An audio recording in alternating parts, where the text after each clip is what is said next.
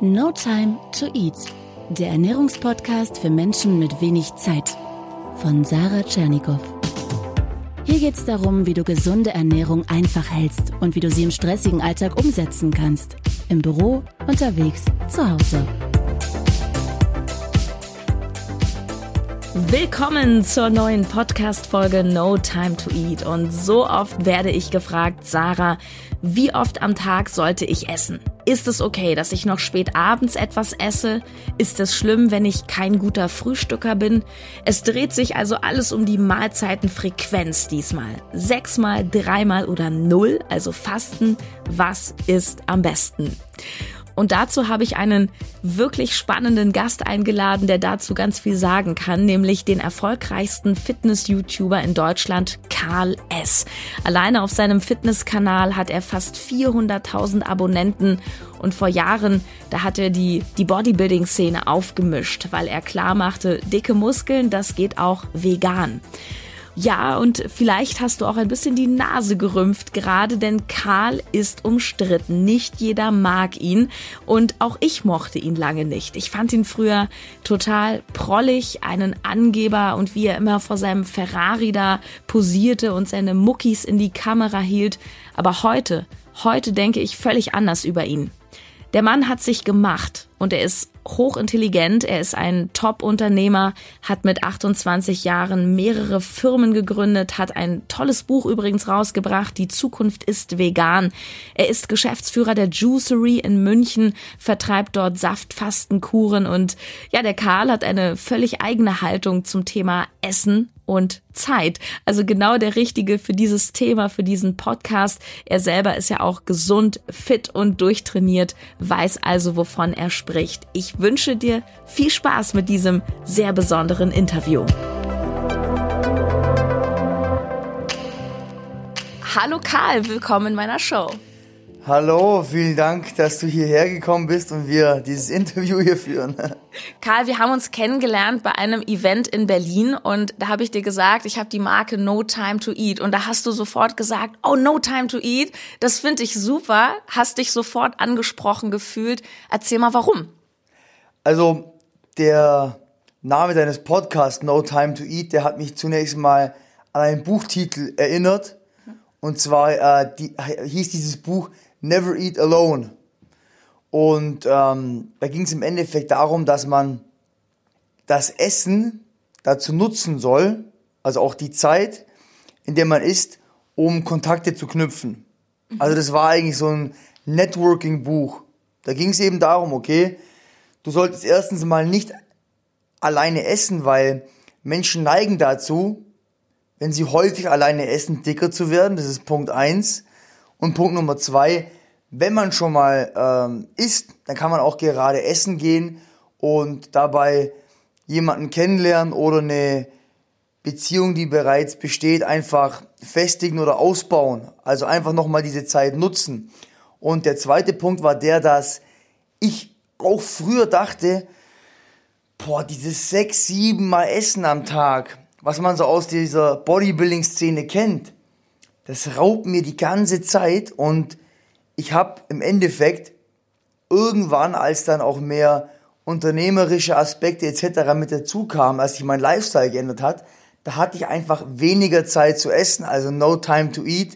Und da musste ich mich da eben um Alternativen bemühen. Und deswegen fand ich diesen Titel aus diesen beiden Gründen für mich sehr spannend. Ja, cool. Wie oft isst du denn am Tag? Nicht so oft, glaube ich. Also bei mir schaut es folgendermaßen aus, ich esse zwischen ein bis maximal zweimal. In seltenen Fällen esse ich dreimal, wenn sich's ergibt, weil ähm, ich beispielsweise irgendwo eingeladen werde oder ich bin zum Beispiel irgendwo in einem coolen Hotel und da gibt's eben ein tolles Frühstück, was ich normalerweise eigentlich nicht esse. Ich esse eigentlich kein Frühstück.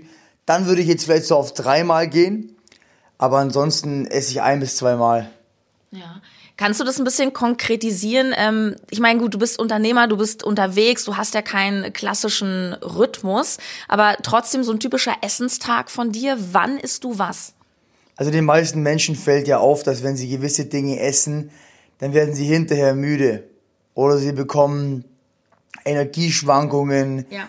Stimmungsschwankungen und tendenziell machen stärkehaltige Kohlenhydrate, gerade auch in der Kombination mit ähm, Fett, eher lethargisch und müde, beziehungsweise geben einen kurzen Energiespike und dann fällt die Energie wieder ab. Und Dinge wie beispielsweise Protein oder auch Rohkost, also Kohlenhydrate aus Früchten, die machen einen tendenziell eher wach und kognitiv leistungsfähig. Das heißt also, ich habe zum einen mal vom Timing her geschaut, ich will tagsüber eher Rohkost essen, Früchte, Protein, solche Dinge.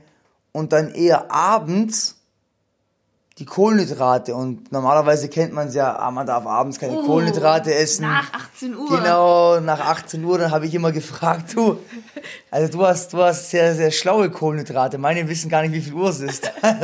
Vollkommen richtig, ja, das ist Ja, yeah, also ich, ich habe ich, ich hab, ich hab noch nie von einer, von einer Kartoffel die Uhrzeit bekommen, als ich danach gefragt habe, also das, das funktioniert in der, in der Praxis meistens nicht. Das heißt also, die meisten Menschen kennen es, wenn sie beispielsweise morgens Toast essen oder Müsli etc., dann fühlt man sich oftmals hinterher so, als ob man direkt wieder ins Bett gehen könnte. Das mhm. heißt, zum einen mal, wann esse ich was? Also eher abends die Kohlenhydrate und ähm, der nächste Punkt ist der, dass ich von vornherein schon meine erste Mahlzeit relativ weit nach hinten schiebe. Mhm. Wann denn? Ja, das ist meistens bei mir so acht Stunden nach dem Aufstehen. Das heißt, wenn ich jetzt, ich habe ich hab unterschiedliche Tagesrhythmen, weil ich auch sehr, sehr viel unterwegs bin. Aber ich versuche in Deutschland normalerweise so um 5.30 Uhr, 6 Uhr aufzustehen. dann würde ich eben acht Stunden später das, das allererste Mal essen. Um diese Zeit zu überbrücken, würde ich äh, Wasser trinken. Mhm wenn man es vom Hunger her nicht so schafft, dann auch Wasser mit Kohlensäure, grünen Tee, schwarzen Kaffee, also alles Dinge, die äh, den Insulinspiegel nicht beeinflussen. Das wäre so die erste Phase und dann würde ich die erste Mahlzeit nehmen und dann zwischen der ersten bis zur zweiten Mahlzeit würde ich irgendwo zwischen drei bis sechs Stunden Pause machen. Und dann würde ich schauen, dass meine letzte Mahlzeit wirklich die sollte wirklich mindestens vier Stunden vor dem Schlafengehen sein. Mhm. Die meisten Menschen, die verstehen auch nicht, warum wache ich jetzt einmal wirklich fit auf, warum wache ich einmal müde auf, warum wache ich einmal total mit Augenringen auf, mit einem aufgequollenen Gesicht auf, warum am nächsten Tag nicht. Und es liegt meistens daran, wie früh ich vor dem Schlafengehen noch was esse und was ich dann da esse. Wenn ich jetzt beispielsweise relativ früh vor dem Schlafengehen was Salziges esse, was Fettiges esse, Junkfood esse, dann wird mein Gesicht am nächsten Tag aufgequollen sein. Mein, ähm, meine Augenringe werden, äh, zu, werden zu sehen sein. Ich werde morgens direkt wieder mit Hunger aufwachen, obwohl ich eigentlich noch was gegessen habe, bevor ich ins Bett ging. Ich werde nicht erholt sein, weil ich nachts über verdauen musste. Das heißt, ich werde dann extrem viele negativen Effekte haben. Und wenn ich ähm, dahingehend, wie jetzt beispielsweise ein Shaolin-Mönch, einfach nur eine Suppe esse, eine große, mit Nudeln, mit Gemüse, vier Stunden vorm zu Bett gehen, dann wird mein Insulinspiegel wieder, bevor ich zu Bett gehe, unten sein. Ich kann durch alle fünf Schlafphasen durchgehen mein Magen muss nicht verdauen während des Schlafes und ich werde dann aufwachen morgens, voll getankt, Glykogenspeicher sind voll, denn wenn ich jetzt beispielsweise mein Auto abends tank, dann muss ich ja morgens nicht schon wieder direkt tanken. Ja, klar. Also meine, meine Energiespeicher sind ja voll. Ich werde keinen Hunger haben die ersten paar Stunden. Ich werde mich richtig gut fühlen. Ich werde leicht aus dem Bett rauskommen und es sind auch beispielsweise Signale, wie wenn ich jetzt morgens auch extrem durstig aufwache, habe ich am Vortag zu viel Salz konsumiert oder zu wenig getrunken. Mhm.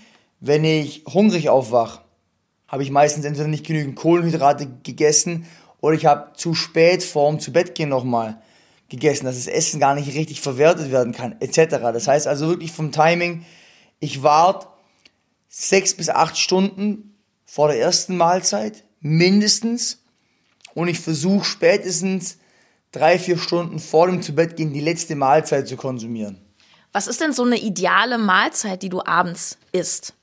Also abends versuche ich sehr fettarm zu essen. Das heißt also, vor allem in den Soßen lauern die meisten Fette. Ich beschränke da meinen Fettkonsum auf maximal ein Esslöffel Öl.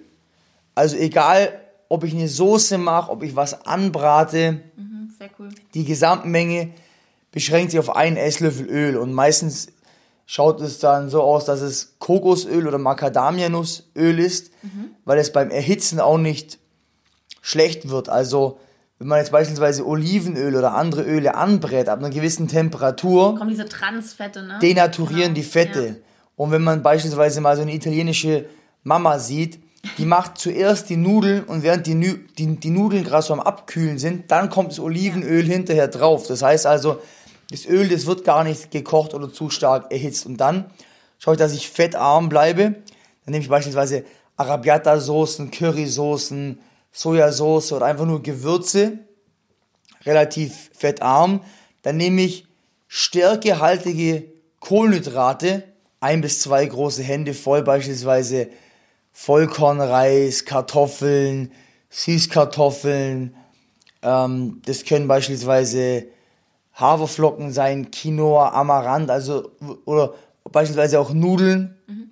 ja, Vollkornnudeln. Oder Linsen sind auch super. Ja, und dann, und dann habe ich eine kleine, eine relativ kleine Portion Protein, beispielsweise Linsen oder so, also vielleicht so eine Faust oder eine halbe Faust, weil Protein macht einen tendenziell eher wach. Mhm. Macht einen eher wach und stärkehaltige Kohlenhydrate machen einen eher müde, schütten Serotonin aus. Und ich will ja abends auch wirklich gut schlafen können. Deswegen esse ich dann relativ wenig Protein, relativ wenig Fett und dann noch vor allem gedünstetes Gemüse. Ja. Das heißt, es kann dann gedünstetes Gemüse sein, das kann Gemüse in einer, in einer Suppe sein, das kann sich extrem gern machen und was auch nochmal ein sehr guter Tipp ist für Leute. Ich nehme beispielsweise Blumenkohl oder Brokkoli oder anderes Gemüse, was jetzt vielleicht allein gar nicht so schmeckt und strecke damit das Kartoffelpüree. Ah. Da habe ich nur die Hälfte der Kalorien, mhm. weil Blumenkohl, äh, Brokkoli etc. Und wenn ich jetzt beispielsweise wirklich für den Sommer nochmal richtig in Form kommen will und ich will trotzdem vom Volumen her viel essen können, dann nehme ich halt so ein Kartoffelbrei, 50%, dann nochmal 50% Blumenkohl, Brokkoli und tue es dann so zusammen. Mhm. Und dann habe ich nur die Hälfte der Kalorien und habe mein Gemüse quasi auch schon drin. Ja, geile Idee. Und was ich auch sehr gern mache, ist, ich mix einfach in die Soßen schon Gemüse mit rein. Mhm. Das heißt, in die, in die Tomatensauce einfach noch Zucchini oder irgendwas anderes mit reinmixen. Ja. Ja, also wenn man das Gemüse nicht gern mag, dann einfach irgendwo oder irgendwie noch so mit reinpanschen und verstecken. Ähm, jetzt hast du ja gerade schon so auch Vorteile beschrieben, zum Beispiel, warum es gut ist, nicht ganz so spät vorm Zubettgehen zu essen. Was sagst du aber allgemein, wie wichtig ist die Mahlzeitenfrequenz? Weil ich habe immer das Gefühl, die Leute machen sich sehr verrückt. Und ich denke immer, das ist so ein, so ein Detail, was sagst du dazu? Also es ist natürlich so, Kalorien sind unterm Strich King. Ja. Wenn ich jetzt beispielsweise abnehmen möchte und ich, ich halte mein Kaloriendefizit ein von ein paar hundert Kalorien, dann ist es unterm Strich egal, ob ich zweimal oder zwölfmal esse. Mhm. Aber mir wird es natürlich viel einfacher fallen, zweimal zu essen. Mhm. Es wird mir einfacher fallen, es ist praktischer, Spart ja auch Zeit. Spart auch, spart auch Zeit und ich werde das Ganze einfacher umsetzen können. Und ähm, man wird auch finden, dass wenige große Mahlzeiten sind befriedigender als viele kleine Mahlzeiten, wenn ich mich nie wirklich satt essen kann. Mhm. Und der Körper, der gewöhnt sich auch daran, über längere, also über, wirklich über längere Strecken des Tages nicht zu essen und man hat dann einen viel klareren Kopf und man ist einfach kognitiv, mental viel leistungsfähiger. Also man wird auch wirklich doppelt so viel Arbeit fertig bekommen und man kennt äh, diese Bilder von Steve Jobs, wie er 30 Jahre lang dieselben Klamotten anzieht. Und ich bin auch ein riesen Fan davon, unnötige Entscheidungen zu eliminieren. Und sehr viele Menschen überlegen sich, ja, nicht nur, was soll ich jetzt anziehen, sondern, ja, was soll ich denn jetzt heute schon wieder essen? Wo sollen wir hingehen? Habe ich meine Sachen gepackt? Ja, wie machen wir das denn nachher? Und so weiter. Und wenn man von vornherein schon weiß, ich, ich esse heute ein, zwei Mal, ich habe das schon vorbereitet und vor allem diese Freiheit, dass ich jetzt die nächsten acht Stunden nichts essen muss und mich wirklich voll auf die Arbeit konzentrieren kann und ich einfach auch sehr flexibel bin. Das ist nochmal ein ganz neues Lebensgefühl, wenn ich da so nach ein, zwei Wochen wirklich reinkomme und das so umsetzen kann. Dieses intermittierende Fasten, wie man das auch mhm. nennt, wirklich extrem effektiv. Ja, aber ich höre jetzt bestimmt, also ich höre jetzt schon richtig einige Leute, wie sie denken, ja, aber ich kann ohne Frühstück nicht aus dem Haus gehen, ich habe so einen Hunger. Aber das hat ja wahrscheinlich auch was mit der Wahl der Lebensmittel zu tun. Du hast mir auch im Vorgespräch mal gesagt, die Leute überstimulieren sich. Ähm, kannst du das nochmal erläutern? Ja, also meistens denken äh, diese Leute das meistens erstmal, natürlich, weil sie so konditioniert sind. Mhm ich kann ohne Fleisch nicht oder ich kann ohne Alkohol nicht oder ich kann ohne Zigarette nicht oder ich kann ohne XYZ nicht. Das ist natürlich alles nur was, was man sich selber einredet. Das trichtet man sich selber äh, ein und das sind alles Gewohnheiten. Und wenn ich mir angewöhne, dass ich jeden Tag x Mahlzeiten konsumiere und morgen schon esse, dann werde ich auch morgen schon hungrig sein. Das ist genauso wie wenn ich wenn ich mir von Kindesalter angewöhne, scharf zu essen, dann kann ich scharf essen, dann will ich immer scharf essen. Und die Geschmacksnerven, die ändern sich äh, wirklich schon innerhalb von 14 Tagen. Und auch diese Frequenz, in der man essen muss, das kann sich alles innerhalb von wirklich ein bis zwei Wochen anpassen. Das heißt, jemand, der denkt, er muss morgens essen, der wird auch am Anfang so ein paar leichte Entzugserscheinungen haben. Und der wird dann auch teilweise morgens, wenn er nichts isst, wird er teilweise auch Kopfweh haben, Magenkrämpfe haben, etc. Aber das ist alles kein echter Hunger. Wir in der westlichen Welt, wir kennen echten Hunger gar nicht mehr. Das kennen wir gar nicht. Jemand, der beispielsweise schon seit Jahren lang Kaffee trinkt, jeden Tag vier, fünf, sechs, sieben, acht Tassen, klar wird der natürlich nach drei Tagen, äh, wenn er keinen Kaffee trinkt, Kopfweh haben, müde sein am Anfang. Das ist ganz klar. Aber über diese Phase muss man eben drüber. Und man muss natürlich auch sagen, wenn ich mir jetzt schon anfange, bei sowas wie dem Frühstück, selber solche Grenzen aufzusetzen, dass, dass ich mir selber einrede, ich kann nicht ohne Frühstück. Ja, was kann ich denn sonst noch alles nicht? Ja. Also wenn ich, wenn ich, wenn ich, wenn ich schon bei so einer Kleinigkeit mir sage, dass ich das nicht kann, dann muss ich mich grundsätzlich hinterfragen, was ich eigentlich für Kapazitäten und was ich für ein Potenzial habe. Ja. Denn wenn ich ja schon sowas nicht kann, dann wie soll es denn dann mit, mit größeren Projekten überhaupt ausschauen?